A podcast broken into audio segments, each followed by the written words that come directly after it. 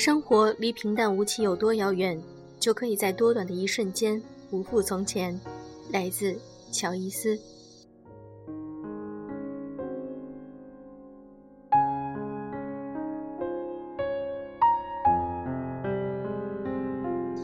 用声音触碰心灵，各位好，我是小飞鱼。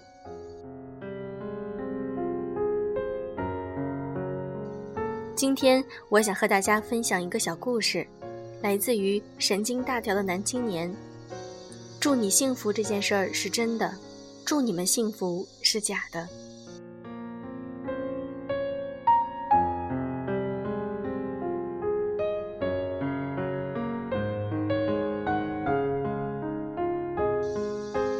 在酒吧看见宁子，看样子喝了不少酒，迷迷糊糊的。我走过去，用手指弹了一下他脑门揪着他耳朵冲他喊：“哟，最近也没听说交不上房租，难不成为了哪个小姑娘苦恼？哎。”也不对呀，这不像你呀。他稍微清醒了些，拉着我就要往门外走，口里还嚷着：“你小子来的正好，陪老子去个地方。”到了门外，就要把我往他那二手的越野摩托上拽，我连忙怔了下来。宁子，不是你喝这么多酒还拽着我上，我是不怕死，但估计不出两个路口，咱们就得一起进派出所待几天了。得了。算你的荣幸，我给你当回马夫。皇上，你说要去哪儿，咱起驾。我拍了拍后座的坐垫，他笑了笑，冲我嘟囔了一个地址。真算我压倒了霉，这路是真的远，足足开了两个小时才到地方。这都快到郊区了，宁子，你这是图的啥乐子呀？北方的深秋，夜里的温度已经很低了，吹了两小时冷风的宁子，酒也醒得差不多了。他伸手指了指前面，那栋房子看见了没？漂亮不？顺着他手指的方向，我看到了一栋欧式风格的三层别墅，灯火通明的，房子好像很热闹。说实话，真好看。我转身瞧着他说：“怎么着？你小子是不是中彩票了？还是一等奖十注的那种？大半夜跑这看房子？但我还是不知道他要带我去那里干嘛。”宁子知道我是在挖苦他，却又对我无可奈何，顺手给了我一支烟。他说：“你知道吗？那个屋里有个女孩很漂亮，以前跟你提过。”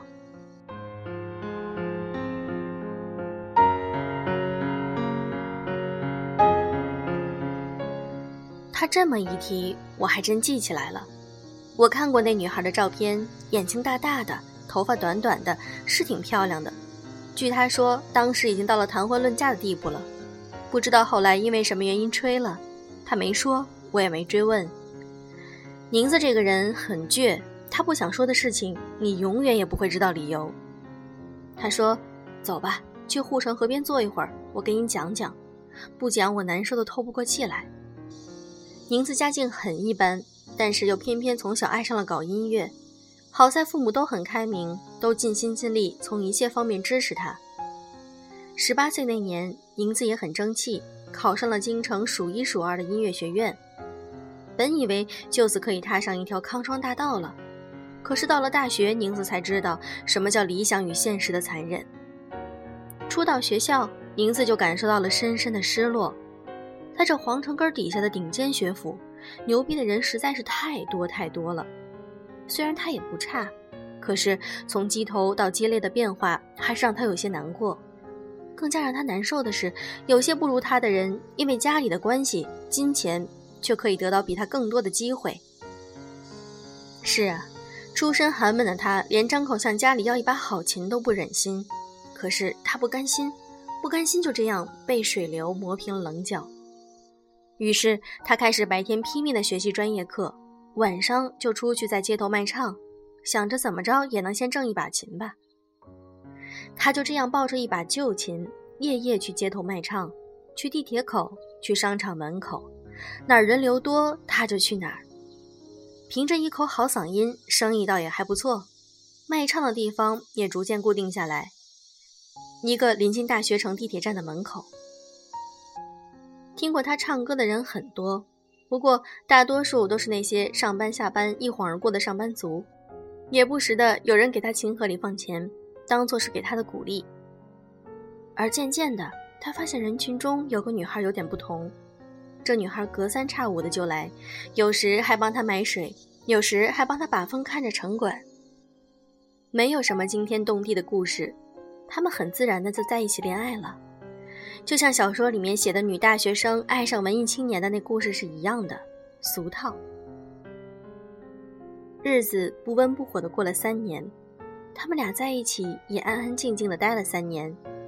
转眼之间就要毕业了，女孩问他：“毕业了要去哪里？”他傻傻的说：“你去哪里，我就去哪里。”女孩开心到要死，她说：“那你跟我回济南吧，回我的家乡。”他说：“。”两人一起回到了济南，宁子找了一份酒吧驻唱的工作，还是做自己喜欢的工作。他对女孩说：“我一定会好好努力的，赚到了钱就来娶你。”女孩也高兴，说：“知道你努力就好。”他们在外面租了一个房子，六百块一个月。房子很小，也很简陋，但是两个人都对未来充满了憧憬，反而觉得很快乐。过了一段日子，有天女孩对宁子说：“我想回家见我爸爸一趟，回来这么些日子了，我也没回家。”宁子一想也是，还催促说：“那赶紧回，回家多住几天。”放心，我一个人也饿不死。女孩回家就住了一天，第二天回到了宁子身边。宁子是个粗线条的人，也没想那么多，还调侃女孩：“怎么了？一天见不到我就这么想我啊？”女孩也笑了，回嘴道：“那是，我不在，怕你背着我偷人。”就这样过了个把月，那天宁子穿了一个大裤衩，一件文化衫，在人民广场玩滑板。突然接到了一个济南本地陌生的手机号码，他还在疑惑这会是谁的时候，对方在电话那头问他是不是宁子，他回答说是，请问你是哪位？对话那头的中年男子直接表达了自己的身份，我是唐楚的父亲，你是唐楚的男朋友吧？我听他了解过你，我想见你一面，你现在在哪儿？我过来找你吧。他也不忐忑，反而有点神经大条，就说：“哦，是叔叔呀，那好，我就在人民广场这边玩滑板，穿了一件蓝色上衣。”约莫过了半个小时之后，他正等得有些不耐烦了，蹲在广场的台阶上抽烟的时候，一辆黑色的豪华轿车驶到他的面前，车标挺复杂的，中间有一个 B 字，他不大认识，还心想：“哇，比亚迪还有这么牛逼的车了。”只见那车窗缓缓降下，里面坐着一个西装革履的中年男人，冲着他说：“是宁子吧？上车来说话吧。”宁子从来都没有坐过这么牛逼的车，上车的时候就对那一个按下车窗就会自动调下的按钮充满了兴趣。说实话，堂主他爸前三分钟对他说的话，他一个字也没有听进去。直到堂主他爸从口袋里掏出一叠小纸。从上面撕了一张，并且靠着座椅背儿签了自己的名字，就递给了宁子。宁子拿着这张支票，心里想：“我靠，这张收据的质量真好。”他不光心里想着，嘴里还说了出来：“叔叔，你给我收据干嘛？我也没卖你东西啊。”堂主的父亲面无表情：“这是一张空白支票，只要你离开我女儿，随你填上合理的数字。”宁子愣住了。他想，总是在电视上看见霸道总裁，这回是见到活的了。他才反应过来，说：“我和堂主是真心相爱的。我知道我现在没钱，但是我会努力给他幸福的生活的，请你相信我好吗？”堂主的父亲轻蔑的一笑：“给他幸福？你自己好好看看你自己。她是我的宝贝女儿，从小娇生惯养，受不得一点点委屈。跟你在一起得到了什么？”天天去路边吃五块钱的一碗的凉面吗？你觉得她吃得惯吗？你这种人我见得多了，无非就是想拿我的女儿从我这骗点钱，不敢写吗？我替你写，两百万够不够？你也不必在他身上花费时间骗他了。他写完就扔在宁子的手上。宁子看着手上两百万的支票，他说他这辈子都没有见过这么多的钱，说一点都不动心，那是假的。他问我：“你猜我怎么着了？”我说：“你带了两百万，逍遥快活去了。”他白了我一眼。他说：“他这个人怎么样都可以，但是这辈子最不能忍的就是别人的侮辱。”宁子把那两百万的支票撕得粉碎，丢在了堂主他爸的脸上，重重的摔了车门，扬长而去，并且还把自己的滑板也忘在了车上。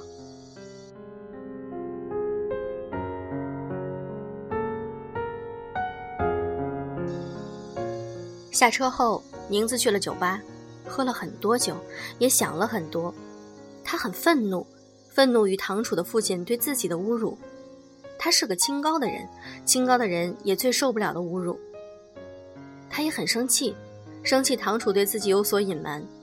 这三年多的生活里，他知道堂主家境挺好，但是没想到她竟然是这种集团千金的女儿。他气他跟自己不够坦白，一次都没有跟他提过，而自己没有一件事对他撒过谎。同时，他也有些无奈，他同意堂主父亲有些话还是在理的。比如，他需要多做到怎样才能够给堂主那样的生活？就算他很努力、很幸运地做到了，那堂主还是要跟他在一起吃很多年的苦，还是要在一起吃多少年的麻辣烫？他一直把堂主当做自己的宝贝，宝贝的不得了。他不想苦他，他连行李都没有收拾，就买了一张去南方的票，隔断了跟堂主所有的联系。宁子问我。你说假不假？青春小说里的事儿都跑到我身上了，真跟写小说一样。宁子走后，据说堂主跟疯了一样去找宁子。他去过北京，去过宁子的老家，跟父母闹过绝食，甚至威胁过自残。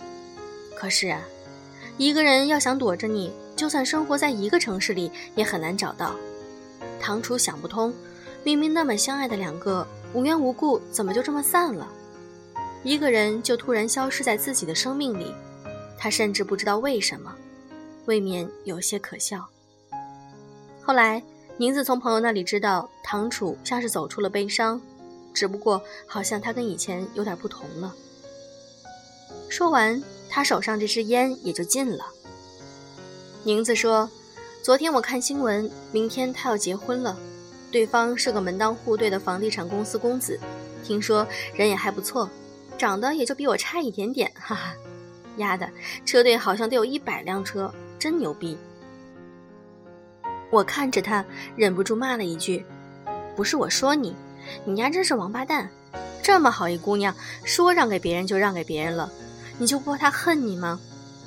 英子说：“怕，但是我希望他能理解我。”他说：“堂主是他这辈子到目前为止唯一一个真心爱过的女孩。”所以在那栋房子里有他青春里的视作宝贝的人，他今天来这里跟自己的青春告别，跟他告别，希望那个娶她的人也能够像自己宝贝他那样把他当做宝贝。他说：“祝他们幸福，那是假的；祝他幸福，那是真的。”那年宁子二十二，是个摇滚青年。他说：“爱情不能当饭吃。”这年宁子二十八，还是个摇滚青年。我说不能成真，梦想也不能当饭吃。他笑笑，梦想只能祸害我一个人。